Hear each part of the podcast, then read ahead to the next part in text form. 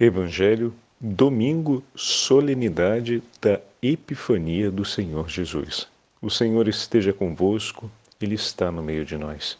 Proclamação do Evangelho de Jesus Cristo, segundo São Mateus.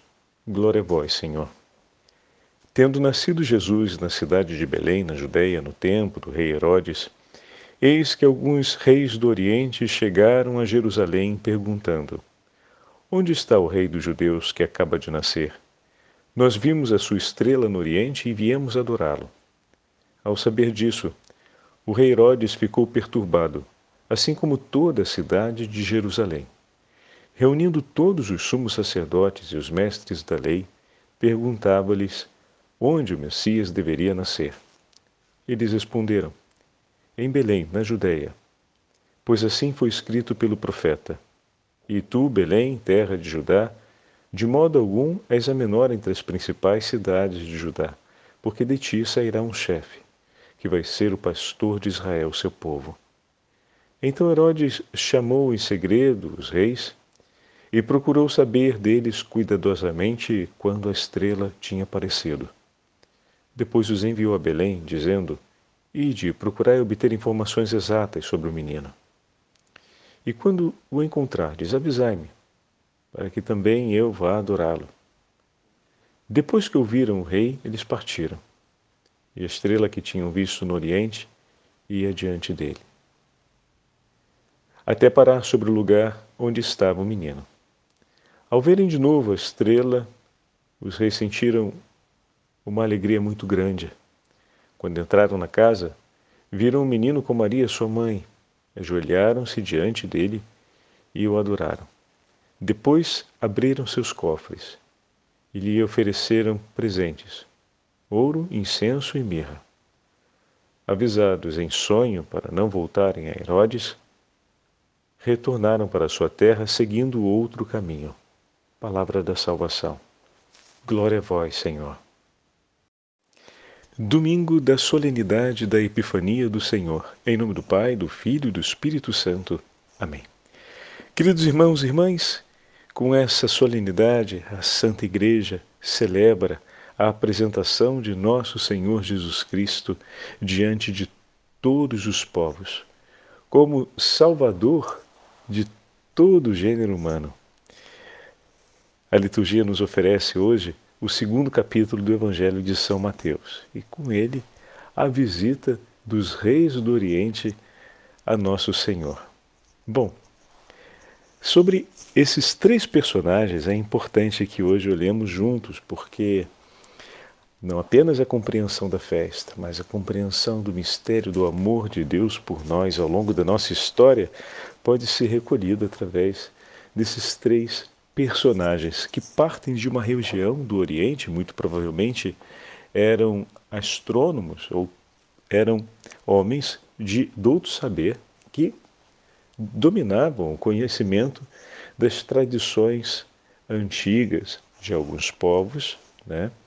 E também dominavam o conhecimento possível científico daquela época. E, por favor, não considerem pouca coisa porque os grandes passos do conhecimento científico dados nos últimos 200 anos foram marcados pelo conhecimento científico já adquirido por aqueles povos. Então, desde os conhecimentos matemáticos até os conhecimentos astronômicos, os conhecimentos da física, as reflexões filosóficas, ou seja, a humanidade deu passos na conquista do saber e no desenvolvimento da ciência, seja pela observação, seja a ciência reflexiva, enormes ao longo do seu processo evolutivo. E aqui, nesse momento, anterior a esse momento, então, podemos falar ainda dos egípcios, e tem todos aqueles indícios históricos que nos falam de várias civilizações aqui na América anteriores aos, aos egípcios que também tinham um desenvolvimento científico em um desenvolvimento sobre a reflexão a respeito da vida muito elevado. Então, estamos diante desses três personagens que vêm de terras distantes. Segundo uma antiga tradição, algum um viria da região da, da Pérsia, um outro viria provavelmente da região da Arábia e outro viria de uma região próxima ao Mar Cáspio, ou seja, seriam da terra dos caldeus, da região do Golfo Pérsico e da região da Arábia. Assim se representa a história, ou melhor, se recolhe né, a imagem desses três personagens que é São Beda que vai escrever isso, Beda Venerável vai escrever uma consideração a respeito desses personagens, tentando é, descrevê-los um pouco mais. Mas, porém, independente de uma descrição mais precisa ou menos precisa a respeito desses três personagens, aqui a gente começa a aprofundar essa nossa meditação a respeito da solenidade de hoje. Esses três homens, dentro da sua cultura, dentro da sua história, dentro do seu tempo, buscavam de coração sincero o conhecimento da verdade. Através dos instrumentos que lhes era possível ter, nesse caso do saber científico, se empenhavam na busca da verdade. E dessa forma, o coração deles se orientava de um modo reto sobre tudo aquilo que era descoberto. E aqui temos algo de grande relevância, porque por meio desses instrumentos que possuíam, por meio desse saber que lhes era possível, e iluminados pela busca da verdade, ou seja, vivendo de maneira aplicada essa virtude, buscar o conhecimento da verdade, o que levava eles a uma atitude humilde, porque na busca da verdade é importante sabermos apresentar as perguntas. E para apresentarmos as perguntas justas, é necessário que nós tenhamos um, um reconhecimento da nossa condição e um reconhecimento do mistério que está diante de nós, que nos supera significativamente. É preciso que haja também muita disciplina e obediência às regras descobertas que nos ajudam a compreender aquele saber. Então, sem dúvidas, eram homens virtuosos, porque aplicavam todos os recursos que tinham em busca da verdade.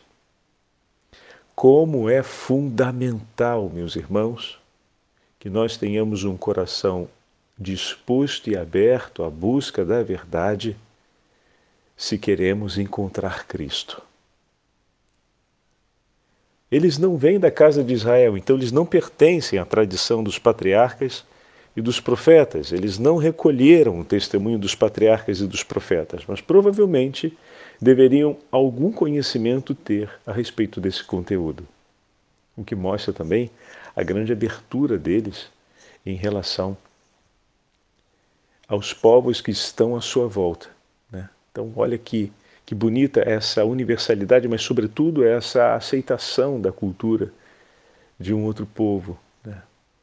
E partem de sua terra em uma empreitada longuíssima, com uma clara certeza. Então, nasceu, nasceu um rei. Olha como a ciência nos aproxima né, do encontro com Cristo. Eles não sabiam onde exatamente, mas sabiam que o evento tinha acontecido. Então, com os instrumentos que possuíam, com a disposição do coração que possuíam, com as virtudes que amadureceram ao longo da vida, foram capazes de chegar até Deus, foram capazes de chegar até Jerusalém. Então, eis aqui algo muito significativo para a gente, meus irmãos, porque nós talvez não tenhamos agradecido ainda ao Senhor de, a partir dessa experiência que hoje estamos vendo, todas aquelas pessoas que passaram na nossa vida e nos ajudaram para que nos tornássemos homens e mulheres abertos na busca pela verdade. Quantos foram os seus professores, os seus familiares, que, lhe, que transmitiu para ti, que nos transmitiu a vivência e nos ensinou a vivência desses valores tão importantes? Quantos foram os homens e mulheres que nos educaram, que nos ensinaram o conhecimento da ciência, que nos introduziram no conhecimento da nossa cultura, que nos fizeram participar dessa realidade, que nos abriram a uma universalidade, a capacidade de olhar também a diversidade cultural, ou seja, o que o outro traz de diferente, e de haver a humildade de acolher e de poder perceber nisso o lugar onde Deus também escolhe para se revelar, e escolhe por excelência, né? nesse caso específico. Mas agradecer por todas essas pessoas que nos ajudaram a nos tornarmos o homem e a mulher que nós somos hoje, com o conhecimento que temos, com a formação humanística que temos, com a formação profissional que temos, com a formação familiar que temos que nos ajudaram a perseverar, perseverar nesses valores tão importantes para a busca da verdade, que não nos deixaram viver alienados da verdade e a perseguido de todo o nosso coração. Vamos, hoje é um dia especial para agradecer a Deus por isso. Por todas essas pessoas e por todos esses momentos da nossa história. Senhor, em tuas mãos. E o que fala para a gente isso? Que o Senhor nos quer junto dele. Ele nos entregou, dispôs tudo isso em nosso favor, porque ele nos quer junto dele, mas ele nos quer tanto que ele não nos entregou somente isso, nos entregou também a fé. E aqui tem agora um outro ponto significativo para a gente colocar na nossa meditação.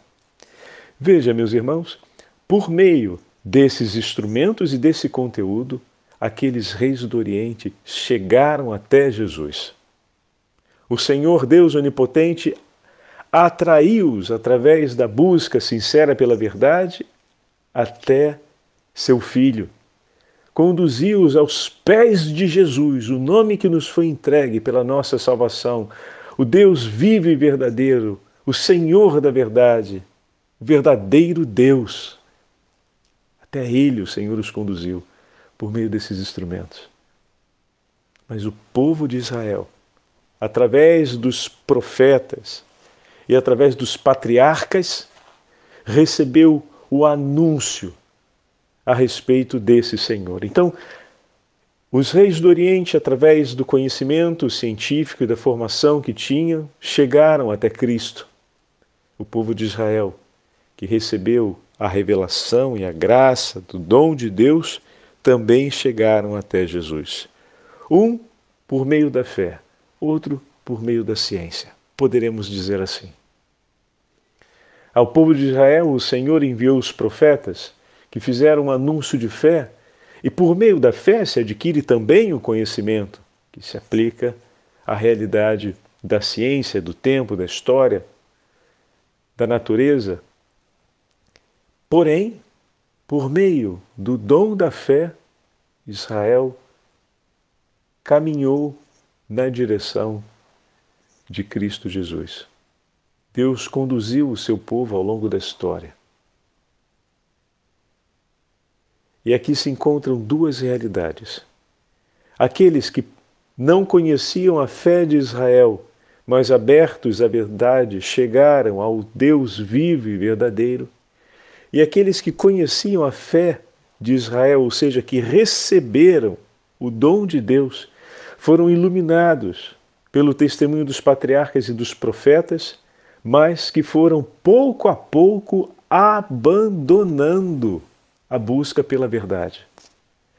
A fé nos foi entregue para que nós possamos realizar um ato de comunhão, um ato de adesão a Deus. Deus se revela na verdade. E todo aquele que busca a verdade encontra Deus. E o que nós vemos no testemunho de Herodes, alguém que ignora tudo aquilo que tinha sido entregue, tudo aquilo que tinha sido um dom do Senhor em favor dele, que era o rei em carga naquele momento, né? Ele que era o rei naquele momento, ignorava completamente, a ponto de se agitar e se perturbar pelo nascimento do Messias, que, segundo a limitada compreensão da tradição, seria um novo rei e que provavelmente o deporia ou estaria acima dele porque teria sobre si a graça do governo, uma vez que tudo que se falava do Messias em absoluto não se via na figura de Herodes, o que deixava claro que não era o escolhido do Senhor para essa obra messiânica. Mas tudo isso manifesta como o coração do rei não era mais um coração humilde, como o coração do rei não se disciplinava sobre a busca daquilo que o Senhor lhe havia oferecido, a busca da verdade através daquilo que o Senhor lhe deu, que era o dom da fé e também dos conhecimentos de Israel. Muito limitado como homem, praticamente não era aberta à diversidade, se aproveita dos forasteiros que chegam sem nenhum tipo de hospitalidade desinteressada e sincera.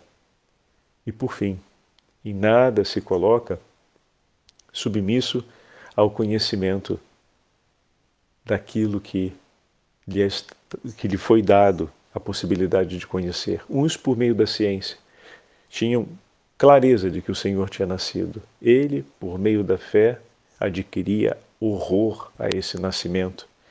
Por meio do abandono da fé. Ele teve acesso à fé, mas ele tem horror por esse nascimento. Percebem a diferença? Como é que o abandono da busca e da abertura à verdade pode levar um homem a perder a própria fé? E ao mesmo tempo, como esse tesouro extraordinário de Deus também nos foi entregue, então a você e a mim, nós recebemos muito mais do que esses reis do Oriente receberam. O Senhor reservou para nós e por nós a melhor parte, realmente, meu irmão. Você recebeu a graça da fé, o dom da fé, a tradição da igreja que te fala do teu Senhor, que anuncia que ali, aos pés da manjedoura de Belém, está o Deus da vida, vivo e verdadeiro. A Ele a honra por todo, e a glória por todos os séculos dos séculos, e também através da verdade, do conhecimento que você recebeu ao longo da sua vida, o Senhor te leva na direção dele. Isso é fantástico. Mas veja, para que fosse possível que os reis do Oriente chegassem até Belém, foi necessário que eles se colocassem diante do conhecimento da fé. Como assim, Padre Fábio? Eles chegam a Jerusalém e ali se dão conta que o último passo para encontrar o Senhor supõe ouvir a lei e os profetas, ou, ou, seja, ouvir, perdão, os patriarcas e os profetas. Olha que fantástico. O último passo para esse encontro é ser iluminado pela fé. Meu irmão e minha irmã, às vezes se fala que a ciência, quanto mais se estuda, mais difícil fica acreditar em algumas coisas. Que acenda a luz vermelha para isso. Pé! Errado! para que de fato a gente possa entrar e a ciência nos ilumine interiormente, a sua máxima potência, é necessária uma experiência de fé. Porque a fé, por excelência, nos rende humildes e confiantes em Deus, confiantes naquela realidade que nós estamos investigando, que nós estamos buscando. Porque no ato de fé nós aceitamos que aquele passo a mais não é possível sem a intervenção de um outro que, por amor, nos dá a graça, o dom de participar. Por meio da fé se conhece aquilo que vai além do conhecimento que é possível ser feito ordinariamente. E esse último passo foi fundamental. A ciência e o conhecimento levou eles até ali, mas para chegarem a Belém e encontrarem o Senhor, foi preciso estarem diante da fé. Abriu-se a pergunta: ouçamos os profetas, ouçamos os patriarcas. É Belém. É Belém. Mas como se não bastasse isso, ainda foi preciso um agir extraordinário do amor de Deus. Eis que a estrela conduz eles até lá. Olha que coisa linda. Para completar, para que não viesse a menos a confiança deles, em favor de um ato de fé verdadeiro e profundo, o Senhor consente uma graça extraordinária, a estrela que se move, a estrela que indica para eles o caminho preciso, parando. O texto é bem, bem claro, né? parando em cima do lugar onde o Senhor estava. E dessa forma não resta confusão no coração deles. Completou-se o conhecimento que outrora entusiasmou, inquietou, atraiu, envolveu o coração deles na busca do Messias, com da busca do nascimento desse rei, agora com essas duas passagens importantes, a pergunta de fé estar ter, terem se colocado diante da revelação, diante dos patriarcas e dos profetas e vendo esse sinal magnífico de Deus, puderam compreender que aquele rei era o Rei Messias que vinha para salvar todo o mundo, toda a humanidade. Não era um rei qualquer, não era um rei como os outros. Não era um rei que tinha apenas uma estrela, mas era o rei que estava acima dos céus, cujo seu trono está sobre as estrelas. Era o rei que não tinha uma estrela que o indicasse, mas que havia criado todo o universo que falava dele. Oh, meu irmão minha irmã, que coisa linda! E assim eles chegam até Jesus. Como é importante a gente se recordar disso para a nossa vida concreta. Vamos crescendo, adquirindo tanto conhecimento, tanto saber, e parece que é possível deixar para depois nos tornarmos um homem de fé. Essa é uma música de fundo que a gente está tendo que enfrentar cotidianamente no passar das gerações. Ser um homem de fé é uma coisa para se pensar depois e que talvez possa até não ser tão necessário assim pensar no agora da vida ou para conseguir conquistar aquilo que se busca na vida. A gente tem que conquistar tudo: um trabalho excelente, uma carreira brilhante, uma casa de boa qualidade, um status de conforto na vida, mas conquistar o conhecimento último da verdade, não, isso daí é uma coisa genérica, a gente deixa um pouco conquistar a alegria de se tornar um homem, uma mulher de fé, não, isso daí a gente também pode pensar depois, porque a velhice vai dar, dar a gente jeito de pensar nessas coisas, porque os velhos vão na igreja. Agora a gente tem que aproveitar de botar a vida para frente, que ninguém vai fazer isso por nós, como se a humanidade não tivesse feito até hoje, né? Ninguém chegou aqui sem que muita gente se desse ao trabalho ao longo de milênios, mas tudo bem. E aí olha com essa egocentricidade espantosa, né? Se a gente volta a, a um século talvez, eu fiquei muito impressionado, faço esse parênteses bem rápido com vocês, quando fui no, em algumas andanças pelo sul da Itália e conheci os olivetos, ou seja, os campos de plantação de, oli, de, de é, árvore, né, que dá azeitona, as oliveiras. E aquelas oliveiras ali tinham sido plantadas pelos bisavós, daqueles que agora as cultivavam, alguns até por uma outra, pelos tataravós, foram aqueles que colocaram.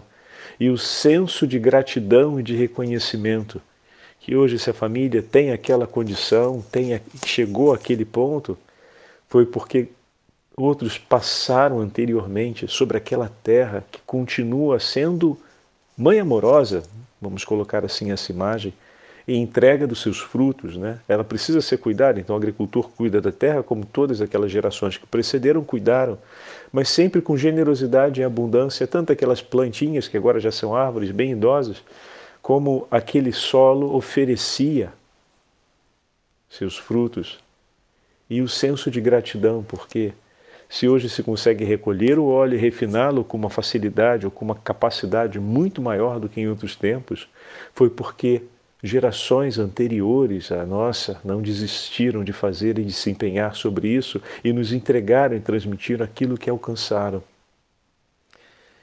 E aí, às vezes, a gente olha para a nossa geração e pensa dessa forma tão pragmática e egocêntrica, né? De que eu tenho que me dar a conquista desse tempo, porque senão ninguém vai fazer nada por mim. Como assim ninguém vai fazer nada por ti, meu amigo?